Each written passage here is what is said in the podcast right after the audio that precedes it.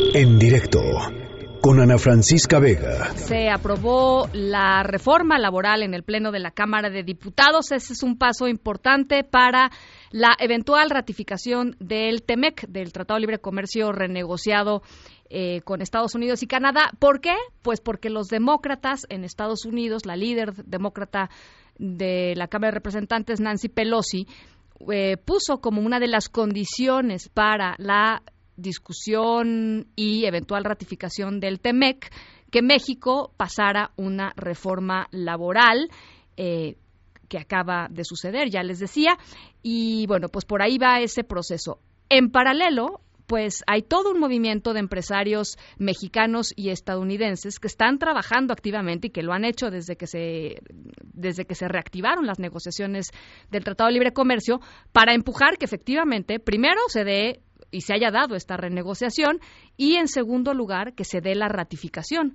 por parte de los tres países. Están reunidos en Mérida, Yucatán. Mérida está blindada por esta reunión entre empresarios estadounidenses pertenecientes al American Chambers y empresarios mexicanos. En la línea de en directo está una de las piezas fundamentales cuando se renegoció el Tratado de Libre Comercio, el líder de lo que se llama el cuarto de alados, a los empresarios que acompañaron esta renegociación del TEMEC, Moisés Kalach, coordinador del Consejo Estratégico de Negociaciones Internacionales del Consejo Coordinador Empresarial. Moisés, ¿cómo estás? Muy buenas tardes.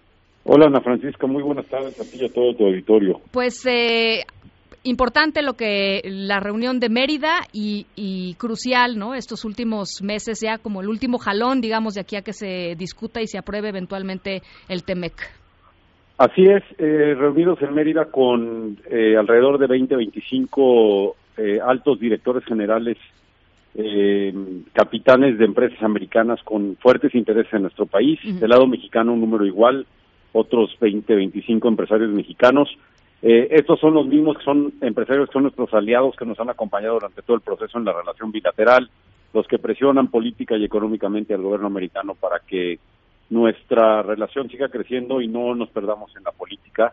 Entonces sí es fundamental esta reunión. Eh, calculo que vendrán alrededor de seis o siete miembros del gabinete. El propio presidente López Obrador viene mañana y tendremos por aquí a cinco o seis gobernadores de diferentes estados del sureste mexicano. Entonces, una reunión muy importante, siguiendo consolidando la, la, relación con nuestros aliados en Estados Unidos.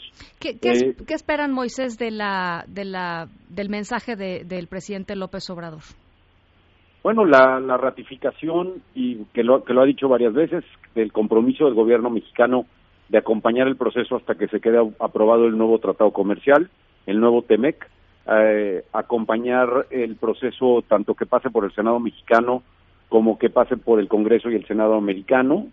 Y eh, pues ojalá y una señal de positiva para las inversiones de confianza y que tengan la sensibilidad los actores económicos de que de que el país aquí sigue que seguimos este invirtiendo que seguimos generando confianza y que los actores están aquí para explicar cuál es el plan del gobierno mexicano, precisamente generar confianza y generar este más inversiones en, en nuestro país. Porque no les ha ido bien a los miembros del gabinete eh, o a los representantes, digamos, de, la administración de López Obrador cuando se han reunido, por ejemplo, recuerdo ahorita la reunión que tuvieron em, en Nueva York, eh, funcionarios del sector energético que les fue muy mal, en fin, eh, va a ser importante lo que digan, ¿no?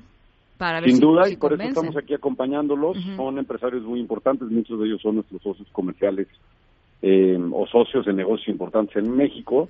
Eh, claro que va a ser importante las señales del, gobierno mexicano y del propio presidente, pero también vemos la, importancia de que vengan seis o siete miembros del gabinete ampliado, que venga el señor presidente mañana a dar un mensaje a, muchos de estos hombres de, del dinero de las grandes inversiones que pueden irse a cualquier parte del mundo y que precisamente hacemos este foro para para mostrar que México sigue siendo interesante. Eh, Dicho esto, a la mitad de un tema político muy importante en nuestro, en el país vecino, donde tenemos un problema en la frontera con migración. Eso te iba a preguntar. Y, la, y la aprobación del TEMEC, que es vital para nuestro, nuestro futuro, ¿no? Y, y, el, y las amenazas del presidente Trump, Moisés, porque este es, este es, digamos, la amenaza con el cierre de frontera, que pase o no pase, pues es una amenaza y es, es, un algo que está en la conversación. Pero por otro lado, pues los retrasos que han habido en los últimos días y las pérdidas millonarias para muchos empresarios eh, mexicanos, y, y, los problemas en las cadenas eh, productivas también, digamos, eh, con Estados Unidos, ¿no? Es correcto, Ana Francisca. El, el, nuestros aliados americanos mandaron cartas a la Casa Blanca estipulando que el comercio bilateral en, en la frontera es de 1.7, 1.8 billones de dólares al año, perdón, al día. Eso quiere decir que cada día que retrasamos la entrega de ida y vuelta de los productos, se van perdiendo eh, económicamente contra el resto del mundo uh -huh. y también vamos perdiendo impuestos, vamos perdiendo empleos y vamos perdiendo este, productividad. Entonces sí es un tema y aprovecho también para comentarte el tema de la reforma laboral, me A parece ver. un tema fundamental. No, creo que la reforma laboral mexicana es mexicana, eh, que sí se alinearon los eh, se alinearon los intereses de un gobierno canadiense progresista en temas laborales, el gobierno eh, americano a través de los demócratas muy cerca de sindicatos que llevan 25 años pidiendo unos cambios laborales a nuestro país y un gobierno entrante mexicano muy muy cercano a la a la, a la izquierda y muy cercano a la al progresismo sindical, al nuevo progresismo sindical. Entonces yo no creo que esto sea una reforma que nos la estén presionando nuestros amigos americanos, sino más bien es una reforma mexicana que nace del, del sentir y de las necesidades mexicanas de modernizar su esquema sí, eh, laboral. Pero la señora Pelosi se sube a, se sube rápidamente al tema que, que queriendo eh, proponer que es eh, una una reforma demócrata cuando realmente su señal es más para su parte interna, sí, ¿no? de política sí, interna del 2020. Sí, tienes razón. Ahora, se, se, alinearon las cosas porque sin esta reforma, pues la otra Exacto. parte de, de, demócrata no hubiera transitado, como le dicen nuestros políticos. Y para la gente que nos está escuchando, Moisés, eh, ¿qué dirías tú que son los elementos esenciales de esta reforma? O sea, ¿qué, qué, ¿en qué va a cambiar, digamos, eh, el escenario laboral en México a partir de esta reforma? Es un cambio muy importante, es un cambio de, yo diría que es un cambio y una modernización de 180 grados. Eh, todavía no está, o sea, está en votación en este momento y tiene que pasar todavía al Senado. Cambia la esencia de eh, las juntas de conciliación y arbitraje, cambian por un nuevo, una nueva entidad que es la que regula, digamos, eh, la vida sindical uh -huh. y la vida de los contratos eh, colectivos individuales. Cambia la parte judicial, en vez de que se lleven la, las juntas de conciliación y arbitraje, va a haber una nueva entidad judicial para temas laborales eh, dentro del marco, digamos, judicial de nuestro país. Y además de eso, eh, se van a asegurar que los derechos de los trabajadores a la hora de votar por sus líderes sindicales y por su sindicato sean a través de voto directo, libre y secreto. Uh -huh. Entonces, si hay un cambio muy importante, eh, es un cambio que va a tomar tiempo en nuestro país y es muy importante que lo hagamos bien, porque a lo mejor toma dos o tres años la implementación, sí. va a requerir muchísimos recursos económicos, pero si no lo hacemos bien podría ser un, un, un, una reforma que acabe pegándole a la competitividad de nuestro país, que es precisamente lo que tenemos que cuidar. O sea, tiene que si hay ese riesgo ahí, ¿no? Tienen que cumplir. Uh -huh. Sí existe ese riesgo ahí.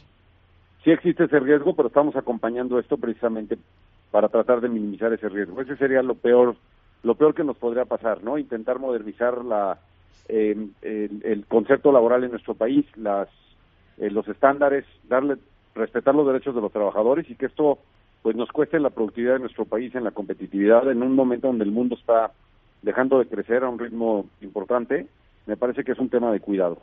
Bueno, pues eh, ojalá que, como tú dices, esta reunión de mañana abone a este clima pues más favorable a las inversiones, ¿no? Eh, no, como tú también lo dijiste, estas inversiones se van a otros países con la mano en la cintura, pues no no no se no se toca del corazón, no están para eso, pues, ¿no? Pues venimos trabajando la mano del gobierno mexicano, esperemos que así sea. Por aquí ya está el, el señor canciller, la secretaria de Economía, está la, el, el, señor Alfonso Romo, líder de, de la oficina del presidente. Entonces está el equipo pesado del gobierno mexicano y creemos, este, llevamos preparando esta reunión muchos meses, esperemos que esto salga muy bien. Muchísimo éxito, Moisés. Muchísimas gracias, muy buenas tardes. En directo con Ana Francisca Vega.